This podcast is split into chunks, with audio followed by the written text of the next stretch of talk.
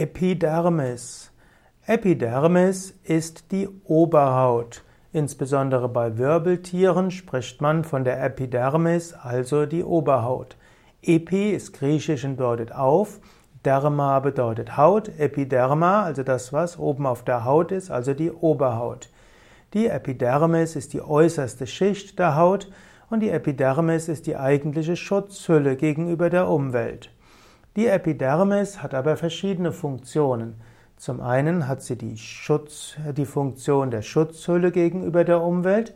Sie hat aber auch die Funktion, äh, letztlich Temperaturreize und andere Reize weiterzugeben. Über die Haut ist auch, die Haut ist das größte, die größte Sinnes, das größte Sinnesorgan des Menschen.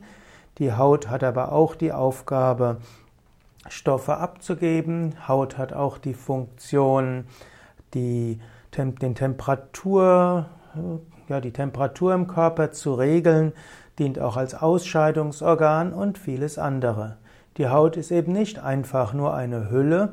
Die Epidermis ist nicht nur etwas, was irgendwo den menschlichen Körper begrenzt, sondern ein großes Organ, Sinnesorgan, Ausscheidungsorgan, Temperaturregelungsorgan, auch ein Organ, das im Zwischenmenschlichen wichtig ist. Natürlich die ganze Haut ist das, die Epidermis ist nur der obere Teil. Die Epidermis hat auch letztlich Kommunikationsfunktion. Man kann an der Haut eines Menschen sehen, ob es ihm gut geht, ob es ihm nicht so gut geht. Die Epidermis hm, ist auch eine Information, ob der eine den anderen mag. Man kann auch bei Berührung feststellen, wie der andere reagiert und so weiter. Die Epidermis ist also ein wichtiges Organ des Menschen und äh, kann natürlich auch gesund sein, weniger gesund sein, als schön empfunden werden, als weniger schön empfunden werden, angenehme Erfahrungen geben und weniger angenehme Erfahrungen.